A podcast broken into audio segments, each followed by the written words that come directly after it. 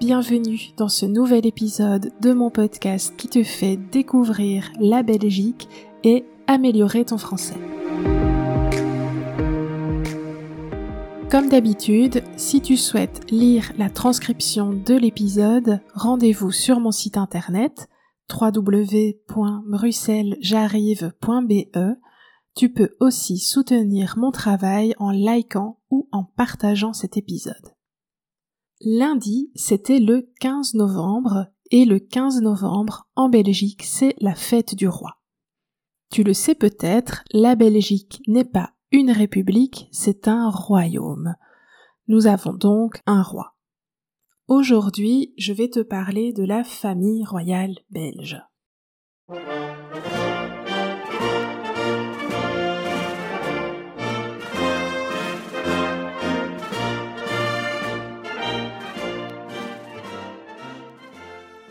Repartons de l'histoire de la Belgique.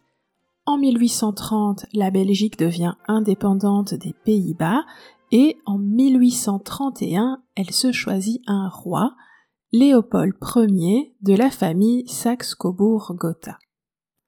La Belgique est une monarchie constitutionnelle, ce qui signifie que la Constitution régit, c'est-à-dire donne les règles de l'État, même s'il y a un roi.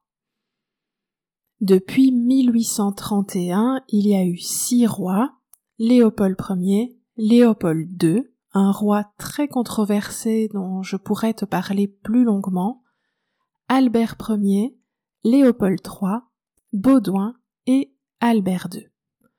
Tu comprends maintenant certains noms de lieux dans Bruxelles, des parcs, des places, le stade, des stations de métro, des tunnels, euh, des lieux comme l'avenue Louise, la place Stéphanie ou encore la place Marie-Josée tirent aussi leur nom de reine ou de princesse. Alors le septième roi, qui a prêté serment le 21 juillet 2013, s'appelle Philippe. C'est notre roi actuel. Avec son épouse Mathilde, ils ont quatre enfants. L'aîné, Élisabeth sera la première reine des Belges car, depuis sa naissance, la loi a changé et permet maintenant aux femmes d'être héritières. Avant, c'était accessible juste aux hommes. Élisabeth comme première reine, ce n'est pas pour tout de suite parce qu'elle a 18 ans et pour le moment elle étudie en Angleterre. Philippe est un roi particulier c'est le premier roi qui a accédé au trône alors que son père était encore vivant. En effet, le roi Albert II a décidé de laisser sa place à son fils en 2013 après 20 ans de règne. On dit qu'il a abdiqué. L'histoire de la famille royale actuelle n'est pas aussi people que la famille royale d'Angleterre, mais il y a quand même quelques petites histoires. En voici deux. Le roi précédent, Albert II, et son épouse Paola ont eu trois enfants. La fille aînée, qui s'appelle la princesse Astrid, le roi actuel Philippe, et le frère cadet, donc le plus jeune des trois, le prince Laurent. Le prince Laurent de Belgique est connu pour être un peu le rebelle de la famille royale. Enfant, c'est un élève turbulent, difficile, et adulte, il continue d'être un électron libre, donc quelqu'un qui fait un peu ce qu'il veut. Amour de l'argent, des belles voitures, position politique, caractère rebelle, le prince Laurent est régulièrement au cœur de polémiques et de scandales. Et puis, il y a un quatrième enfant dans la fratrie, c'est Delphine Boel qui depuis 2020, donc c'est tout récent, a été reconnue comme la fille d'Albert II, mais pas de la reine Paola.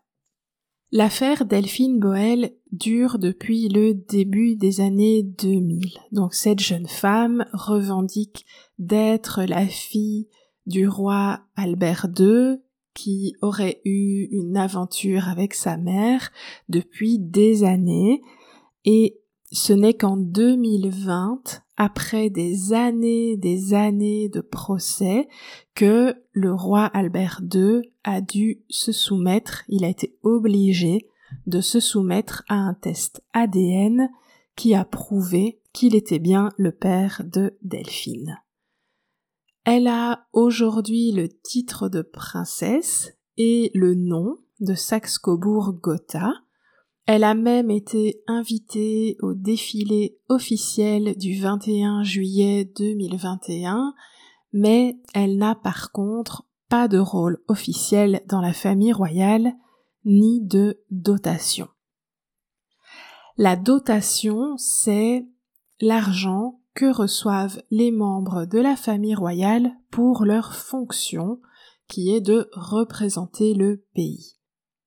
C'est un des aspects controversés de la monarchie parce que certaines personnes considèrent que la famille royale reçoit trop d'argent ou qu'elle ne mérite pas de recevoir une dotation puisque son rôle est limité. Mais en fait, à quoi il sert le roi des Belges? Eh bien, il est vrai que son rôle politique est assez limité. Ce n'est pas lui qui décide des lois ou qui dirige le pays politiquement ou économiquement, mais il a plusieurs fonctions. Tout d'abord, il est le chef des armées. C'est par exemple lui qui constate officiellement lorsque le pays est en guerre ou en paix. Il signe les lois, même si celles-ci sont proposées par le gouvernement, et il participe à la formation du gouvernement en désignant un homme ou une femme politique en charge de constituer le gouvernement après les élections fédérales. Et puis, le roi a surtout un rôle de garant de l'unité nationale de la Belgique. La famille royale symbolise la Belgique et l'unité du pays. Enfin, il y a aussi pour la famille royale un rôle de représentation sur le plan international, donc les membres de la famille royale participent parfois de manière indirecte à des accords commerciaux, par exemple. Mes étudiants étrangers ou mes amis français qui ont un président me demandent parfois si ça vous dérange pas d'avoir un roi, il sert à rien. Alors certes, le rôle du roi est assez limité, il coûte de l'argent à la Belgique, je pense que c'est environ 11 millions d'euros par an au total, pas dans sa poche, mais pour toute la gestion de la monarchie.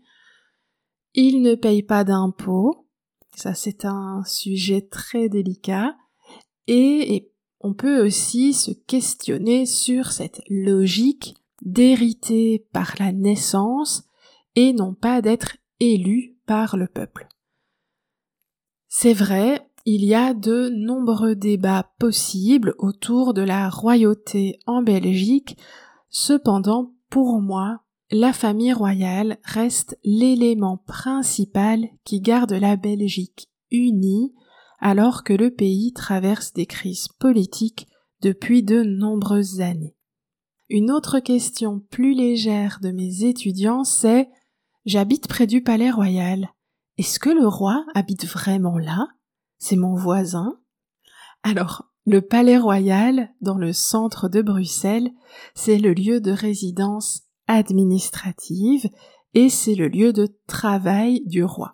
Donc le roi, la reine y ont leur bureau, c'est là qu'ils reçoivent les représentants d'autres pays, c'est là qu'ils travaillent, mais ils habitent réellement au quotidien à Laken, pas loin de l'atomium où il y a un autre château. Dernière question amusante de mes étudiants, ou plutôt étudiantes, est-ce qu'il y a un prince célibataire? Est-ce que je peux le rencontrer au parc royal si je me promène? Alors, à ma connaissance, non, ou alors ils sont vraiment très très jeunes. De toute façon, je conseillerais de se tourner plutôt vers la famille royale d'Angleterre qui est plus glamour, euh, voilà, qui a une image euh, peut-être plus positive. Euh, mais même comme ça, je suis pas sûre qu'être une princesse aujourd'hui soit très agréable entre le protocole, les obligations, etc.